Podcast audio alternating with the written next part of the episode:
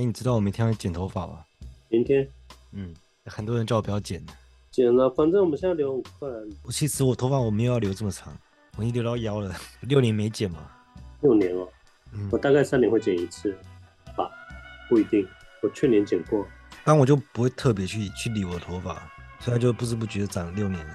刚好有个契机啊，有我朋友看到我，他说他帮我出钱呢，叫我去烫头发，你剪一剪，加烫我太爽了。对啊，不然其实因为我觉得我外表 OK，我就这样放着就好，我不会特别管它。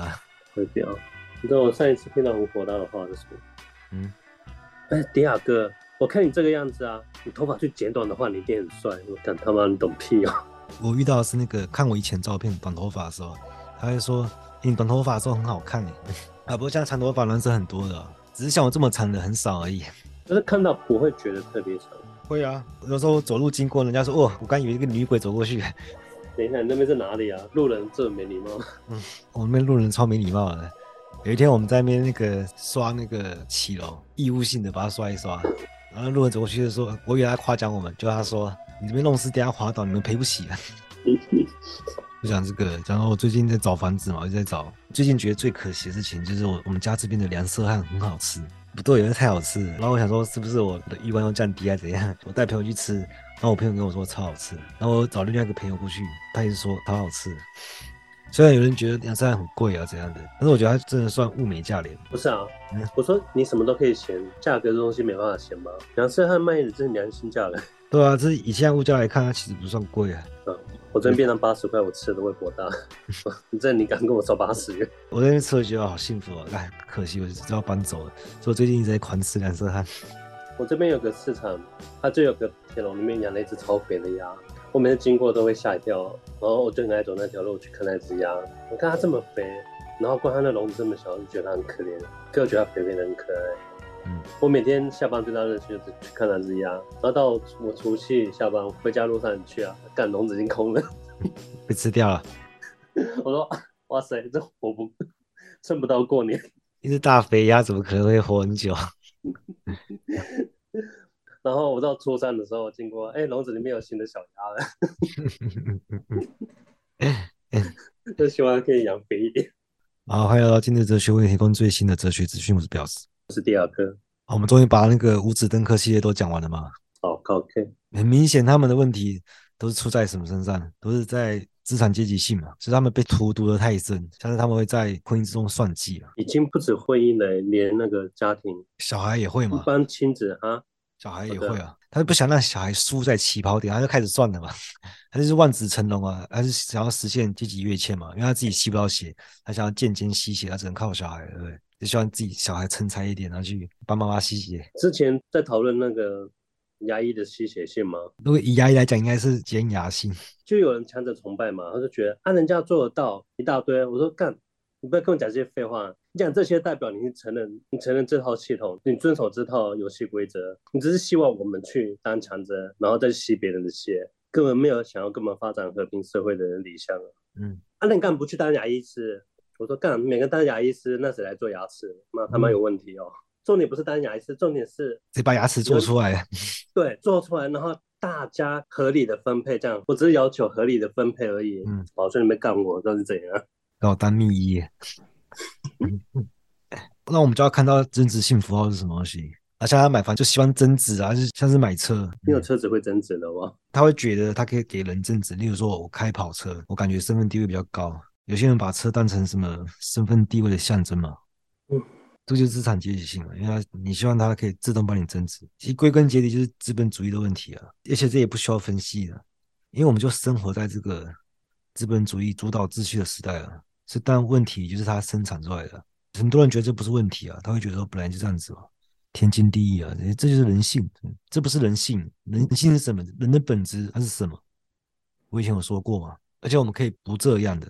当然可以不这样啊，是因为大部分的人没办法跟大哈者拉开距离，他是被意识形态完全包裹住，以至于他根本不知道问题是什么，他才会觉得本来就这样子啊，就是人性使然，就像海里的鱼不知道什么是海，就跟呼吸一样自然。那如果出了问题，归根结底就是水质的问题了。我觉得大家是太羞于羞于承认这一点吧，就像就以我小时候来讲好了。我现在可以说我是个完全不会歧视的人，可是小时候不是这样。小时候你一定是被教育，你被社会教育，被家庭教育。他教育就是你长大一定要好好读书，不要像那些工地工人一样。当你心中会想说，我长大以后一定要做个有用的人，绝对不要像他们一样的时候，这个歧视的种子已经种下了。我大家不要害羞，不要羞愧于承认这一点，因为这整个世界教你的，你一定会有，你一开始一定会有这种这种观念。只是每个人每个人成长环境不一样，看你什么时候会去会去看破这一点啊。啊，有些人可能他就真的没看破。嗯，你还是没想到说。但你可以做一个很有用的功能啊，而且大部分的功能都很有用，好不好？那种最粗糙的工业都嘛是工人在做的，都是他们在承受那种痛苦的无脑重复的那种体力劳动。其实你不需要，你知道，你不需要有优越的地位。其实他本来就深根蒂固。鄙视链啊，就鄙视链，他没有底线。说你再低的，你再低低低低层底层的人，他也可以在鄙视更更下面一阶出来。他会无限去生成出来一些更低阶的东西，因为那种更低级的东西他自己想象出来的，或者他自己把自己抬高一点点就可以了，所以他有无限的底线啊！因为每个人都会想这个人更蠢的样嗯，不是，哦，不是，我今天大家都已经零分了，我只把自己偷偷加个五分，我可以鄙视这些零分的人。哎，这不是偷偷加，那偷偷加的五分是你自己的幻觉。其实我们学习哲学啊，其实学习就是抽象思维的能力嘛。它让我们可以掌握那种更精妙的结构，就可以超出经验之外，是可以拉开距离，就我们就可以研究本体论，那我们还可以研究前本体论嘛。可是你在想，为什么这个能力这么强，不教大家？其实我觉得应该是习惯吧。那这个习惯是怎么被养成的？不是，大家都习惯把一件事情当成一坨来看，这事情你可以一直，你可以一直剥它，你一直可以抽它，一直抽丝剥茧，你一直你可以去分成很多东西，可以分得很细，可大家不这么觉得，大家觉得它就是一个整体。嗯那你可以一直想象更大头、更大头、更大头，也是无限更大头啊。那其实分析是不会产生新知识，但是它它的知识一定是对的。分析不会啊，分析完之后是你把这些材料，但是综合的知识是是可以创造新的，因为它们是集合在一起，但它有可能是错的。其实还是资本主义的问题啊，因为学术也被资本主义渗透啊，就变成我们现在读书是变成为了赚钱，然后学校就变成辅导就业。然后用研究经费去收买知识分子，而学术机构都变成大资产阶级的附庸组织，它的功能就变成替他们背书，就帮他们擦脂抹粉，然后送他们的小孩去洗学历，然后再用学历鄙视链去压迫别人。而学术成就就变成政治性符号，用来镀金的嘛，还在里面论资排辈，然后整个学术建制都腐化堕落了。听起来好像很绝望，其实也不会啊，因为很简单，你不要你不要甩整个学术建制就好了，因为这个游戏那么无聊，就不要跟他玩就好了。因为我自己作为一个民间在野的，不要说哲学家，就是一个哲学爱好者。然后我自己亲身实测过，我觉得这条路是可以走的，就不用玩他们游戏了。然后我说他们这些他们也不是敌人啊，我重申一下，就是我没有私敌了，就是那种可以站在我面前一个具体现实的人，我不会说他是敌人，就算他是很明显的那种思维素餐的大资本家，或者用权势压迫很多人、剥削别人那种。他也不是敌人，因为我们不把具体的人当成敌人，因为唯一的敌人就是资本主义嘛。那些人只是临时性的承载这些意识形态，那你也可以说他是受害者，也是需要被解放的，只是他们不想被解放，因为真的要放弃优势地位太难了。那我觉得也没怎么样了、啊，就让他们成为历史的尘埃啊。反正因为我们能力有限，一定是先从可解放性的比较高人、比较容易的人开始。你看像，像我，我都不知道我有影响多少人，可能顶多就几个人而已吧。这个真的是太难。因为我敌视资本主义，其实就是与整个社会为敌啊！我们就生活在资本主义社会啊，就你挡人财路就如同杀人父母，所以其实我很容易也会被取消存在，因为他可以很轻易不让我说话，就是他可以封锁我的声音。但我现在我现在还可以说话，是因为他太有自信了，因为他看我根本就微不足道嘛，因为他始终会把我看成不起眼的量变啊。因为质变是什么？质变就不是用他的眼睛来看了，因为标准会被重新设立，他就没有定义权了。所以他看不到质变，所以他他不知道我在做什么。然后他用资本逻辑来看我的话，就只是觉得我怪怪的而已。我举个例子好了，因为我看起来不像什么典型的好学生，我也不觉得有什么叫典型的好学生啊。我是说有一些长辈的眼里，例如说男生留长头发，他们会觉得有点离经叛道，不像正常男生那样子。刚留长头发的时候，嗯，那时候去我忘记去哪个去哪个亲戚那边喝喜酒，大家看到我，他们就会说啊。第二个怎么会变这样？他小时候很乖的呢。嗯，那一群老人那么感，哎呀，怎么会变成这个样子？我想说，啊，怎么样子？我只是留个长头发而已，啊，不伦不类。可是后来你会发现，我人超好的啊，因为你跟我相处都很愉快嘛，然后也也很喜欢跟我聊天啊。然后我不是因为比较另类，所以我要特别树立一个典范，要告诉他们，其实我们这种人人很好。我又没有代表性嘛，因为我只代表我自己啊。我我不是让他们改观，而是他认真正的认识到我这个人，不是我身上的符号。像我公司最近有人来面试啊，然后也是一个长头发男生，我想说老板怎样？只是因为我表现的很好，所以他觉得长头发的人都很好，这个意思吗？我们现在也在找一个人，他们现在要补一个人啊。然后他现在要找一个人，要找个跟你一样的。我说跟我一样是什么意思？嗯所以就变成说，那你觉得长头发的人都很好，那那那个人他不就依靠长头发这个符号受益了吗？但具体付出人是我，诶，表现好的人是我嘛？但所有长头发的人都因为我的表现，然后他自身的价值增值，这就是不劳而获。我只是举个例子啊，你说这个，我我吃春酒的时候，然后我被老板表扬，具体说什么不重要，反正就说我多棒多棒了。其实我表现的很好，我很棒，我自己都知道，大家也知道啊，而每个人都爱我啊，跟我共事过、相处过的人都知道。但不是每个人都有机会跟我相处，有些人就不知道，他只听过我的名声而已，然后我的名与实就分离开来了。所以我越声名远播，他就离我现实这个人越远，然后远到最后就变成名不副实，就会脱离具体现实的我。但其实我有多好是不能用说的，那也不能被评分的。像我们公司有一个评分系统，但是不公开的，所以我跟会计关系很好，他偷偷跑来跟我说，我是全公司最高的。我其实我心里想的是什么？我干，我早就。整个超越整个评分标准了，好不好？因为这个评分标准它根本就不能定义我，因为我做很多事情就不是他设定的范围内。但其实我还是很开心的，因为老板表扬我，而且也是他真的很爱我，然后也是善意的，然后我也是很开心。但其实他这有点贬低了我，因为我比他们说的都还要好。你不要讲，其实我们还是有优势。这样？哎，还是只有我？嗯，因为可能不是所有人，某些人在某些人眼里，我长得比较可怕。嗯，然后发现我很好的话，你知道那个反差，那个反差会额外加分。嗯，所以可能我本来人就很好，可是因为我的我的外貌会造成那个反差有额外的加分效果。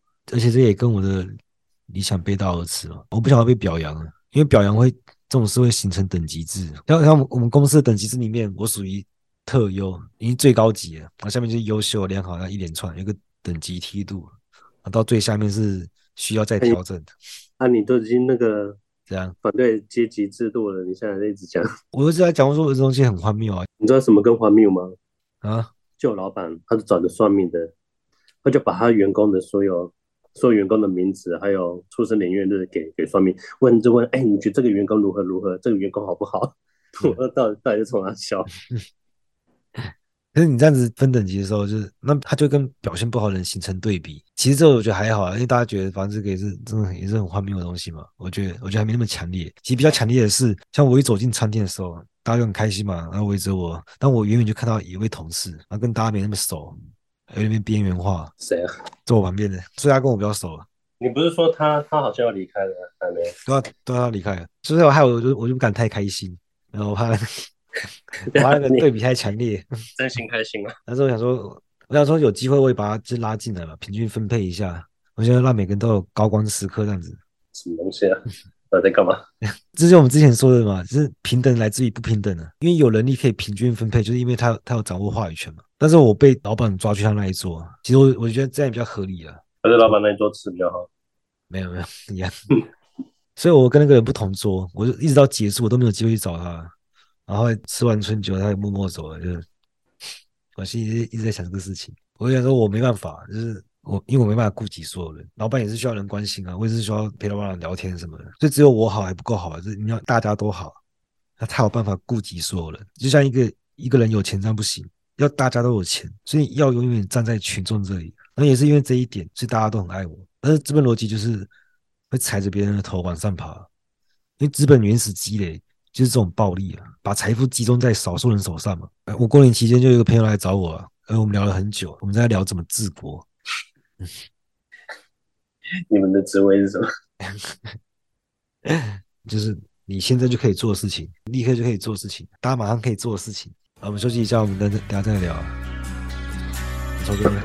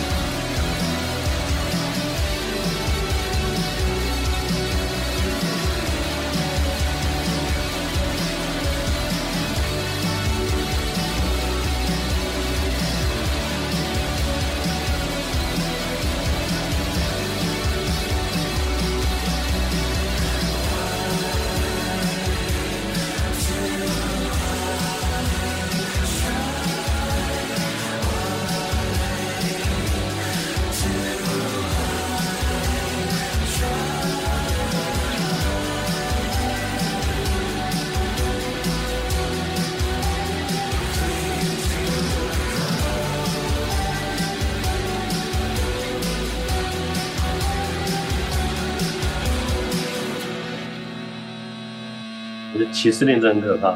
鄙视链，不知道。我看我身边那个做哥啊，他明明在位高权重，他把自己搞成这样，搞得这么没趴数。我发现有两个人都跟我说：“哎、欸，第二个那个做哥，我跟他讲，我已经帮你骂过他了。”嗯，我说帮我骂过他，什么意思？然后你这样，因为我我，我不会骂做哥吗？你要帮我？嗯，不是吧？然后我家狗你也敢骂？有有啊，说第二个你脾气很好，你都不会骂做歌，到底什么意思？然后我我自己就有个那个很很粗暴的分类啊，嗯，因为我喜欢做歌嘛，嗯，虽然他这个超级雷包，很会给我找麻烦，现在变成我喜欢喜欢做歌的人，我讨厌讨厌做歌的人，还是一个很好的分类包。我跟我朋友在聊治国嘛，那种。你看，修身齐家平天下，他就他就认为说，你自己要先变得强大，然后你要照顾好家庭，你才有能力去帮助别人。然后我一直在想说，如果你要按照顺序修身齐家平天下的话，如果我们直接平天下嘞，因为我我觉得我照你的顺序，我我远远来不及啊，我永远是时机尚未成熟啊。他明明就是可以修身齐家平天下同一件事情，他立刻就可以做。然后我是很简化简化我朋友他的说法，因为因为他也是一个很有能力的人。然后他也很努力认真，然后我们也有相近的理想，然后我们做事的方式也很像，只是我们道路不同。做事的方式，嗯，其实我们喜欢的做事方式也一样，就我们是比较重视实践的。像他自己有开一间小公司，对，他在现实中的时间是，像他很长一段时间，他公司内就他只有自己一个人，但他技术很强，然后他产业知识也有，他也都是自己下去参与劳动，然后人也很 nice，不会占别人便宜啊，他也愿意让利啊。反正只要可以让事情顺利推动的话，所以他也结识很多人脉资源嘛。然后你要说见世面，他比我见过太多。他在现实上跟各个阶层打交道，他公司一个人运作没问题啊。只是后来案子太多，他就有找人手帮忙。他做事还都亲力亲为啊，就都可以用最有效率的方式完成。因为完成他也会很有成就感，因为他是在人员产业嘛，这也是跟每个人根本利益相关的，他会觉得对社会有贡献。但是这个产业长久的文化不是这样子，因为他们的运作的方式是。搞项目，然后你要巧立名目嘛，然后你要要预算，在一群人分赃，啊，一层一层到后面，然后真的出技术人是拿很少，然后还有更下面被剥削更长。资本主义就是这样运作，它所有的利润都是来自于剥削剩余价值。上层建筑那部分脱离生产嘛，他们重视的是提案能力、报告能力，他们就在要预算来分赃而已。他们拿到的钱，实际上就是剥削底层人的劳动成果。因为在资本主义，所有的利润。都来自于剥削，所以他们会故意去延宕进度啊，会让整个项目卡住啊，然后再去要预算，然后继续剥削。他就很不喜欢这种文化，然后我也是嘛，所以我们理念相近，只是道路不同。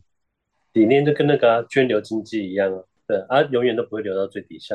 那也很像那个什么科技进步是要让人类从劳动力里面解放吗？或没有，你效率出来时间只是让你去生产更多的东西，去剥削更多的底层底层劳工。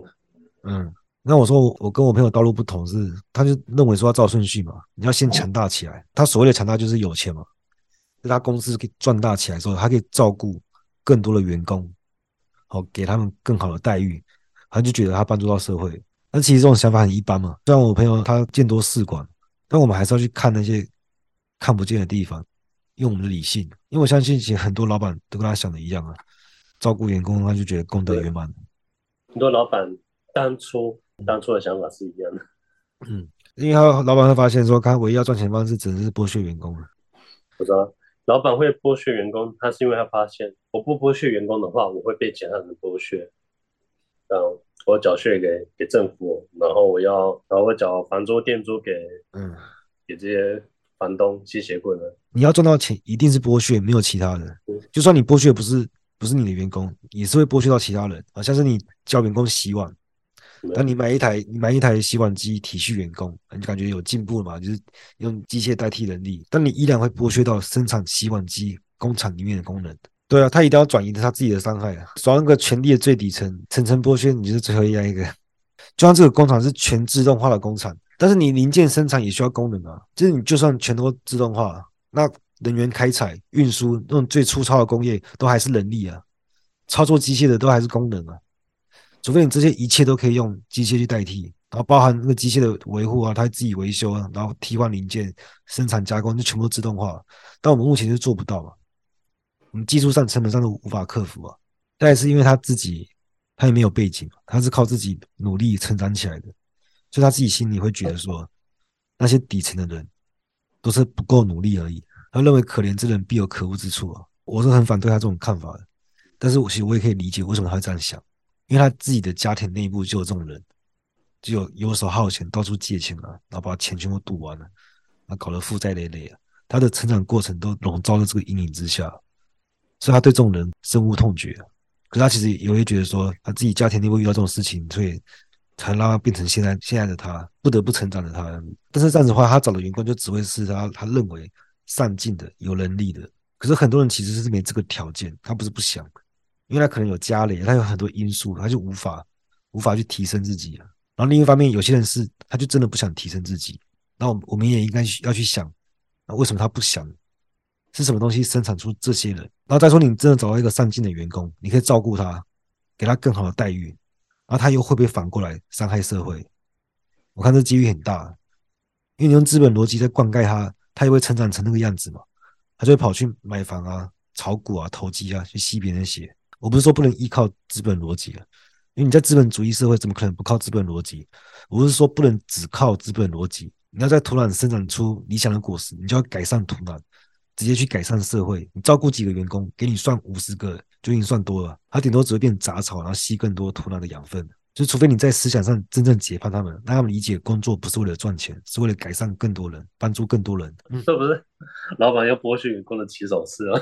很多事不是照资本逻辑才能成就起来的，因为你你真的去解决别人的问题，去帮助别人，你会获得成就感。我就很常被我自己做的事感动。啊，这是听着有点自恋，自我感动。而且欲望的力量是很强大的，而且它很珍贵，因为它是驱动你的力量嘛。如果你浪费在追求金钱啊、女体的享乐上面，就太浪费了。这些东西有什么意义？你看起来很精致的表象，它背后的实质就是资本主义的文化产业啊。你你要知道，欲望是不能被那个反复刺激去再生产的，它就会变得越来越疲乏，越来越空虚。但是欲望它可以让你怎样静下来，让你去看书，让你去学习，让你去成长。但是它可以让你面对挫折，让你承受痛苦啊，它是很好用的。它甚至可以让你去帮助你痛恨的人，像我朋友他说的所谓的那个社会毒瘤嘛，我们也把它看成受害者，因为他没有机会可以过一个有意义的人生。就你一旦找到某种意义之后啊，你很难再回头了，还可以说是不可逆的。你很难回去过没有意义的生活。你要我回去浑浑噩噩的过日子，我是受不了。那像是有人是以赚钱为意义嘛，大家顶多可能就会觉得说啊，赚钱没意义，他会觉得这个意义空虚，但他不会再回去。过以前的日子，像宗教也是啊，就他心里动摇了，他也不会变成无神论的，因为他这样更空虚、更痛苦啊。像我在自信上享乐，我的物欲就变低了嘛，那我我就不会再回去过物质的生活，因为我反而觉得这种意义很很匮乏，所以它是有道德效果的。你变世俗的想，那对我来说没意义了，它也会有其他效果，像它可能会变成增加你的权力欲啊或者你的性欲，啊因为性其实不是生理欲望，它是权力欲望。性欲是资本主义文化产业生产出来的，然后我们要再深入去看它发生学机制，不是停留在表面。因为资本主义最擅长营造温和的景观，好像是那个小资产阶级啊，像我们家的猫儿啊，过得很幸福嘛，它已经活到十七岁了，看起来都很美好。那现实是什么？现实是外面流浪猫它可能平均寿命都不知道能不能活到一年。一年还是很简单的，嗯，但是你要平均啊，要全球啊，对。然后像我吃羊色汉，吃的很幸福。可是那些，例如说，就人家需要去屠宰鸡嘛，也就有些人必须要去面对那个人类比较阴暗啊、比较残忍的那一面，他就他就去承受，要去屠宰那些鸡。这资本主义就会掩盖这些现实，给你看到都是很美好、很温和的样子啊。我现在养成习惯，我在看那只鸡啊，他露出他的腿就看，我就想象他鸡腿好不好吃。我养鸡，它不分几个区域这样子，然后这一区就炸的，啊、嗯，这边就卤的。你有你有找到人生的意义吗？就是尽量活得比较像做哥。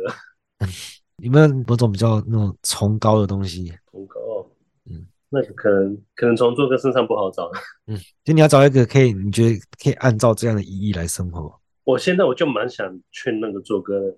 因为做哥他这个人很勤俭嘛，他之前跟我跟我抱怨，他说他上次要去 Costco，他很痛苦，嗯，他每次去说 Costco，他告诉自己不要花太多，买必要的东西就好，就他他结账，他买三千块，他他说他痛苦两个晚上，他做个三千块，你有有必要让你痛苦两个晚上吗？就是，做个所以一个晚上一千五是吗？一千五可以让你痛苦一个晚上这样子。但是其实他他已经在爽了，他勤俭就已经在爽了，压抑就有快感了。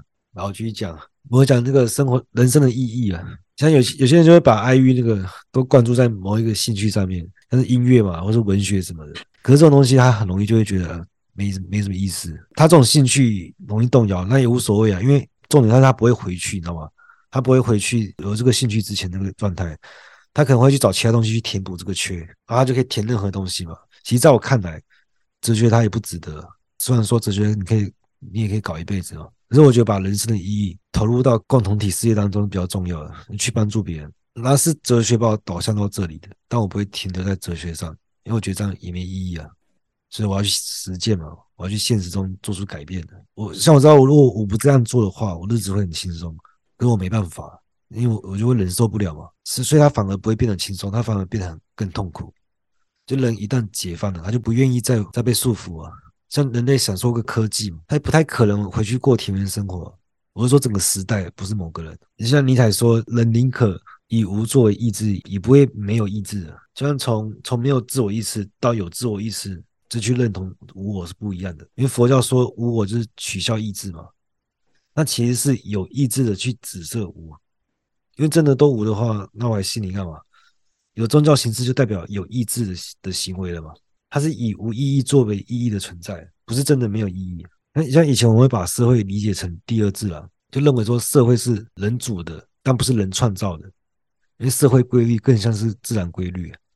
啊，一直到启蒙运动之后，我们才把社会理解成是人建构出来的东西，不是自然的产物啊，是人的产物啊，是按照人的尊严跟诉求来调整社会，而不是天理。所以我们要来调整这个社会，改善人类人类共同体。当然难就难在。他就是叫别人穷一辈子，打人财路外就算了嘛，他还要穷一辈子，真的太难了。所以我觉得用讲的叫别人这样做，你不如直接去做比较快。因为其理论大部分人也是也是太难嘛。那我靠个人魅力还比较快，我要注定穷一辈子，但是我生活过得比别人都好啊。我没有觉得我自己穷啊，虽然别人看起来我看我看起来很穷，但是他们又看得出来我生活过得比他们好。你看，而且每个人都爱我，所以我这样子还比较有机会可以打动别人。因为想要讲到欲望的嘛，性欲是怎么发生？我们下一集再来聊。性欲啊，对啊，我就聊一下性欲是怎么被生产出来的。看性欲感觉讲不完。性欲是可以讲很多，因为它涉及的非常广泛。啊，今天就到这了，拜。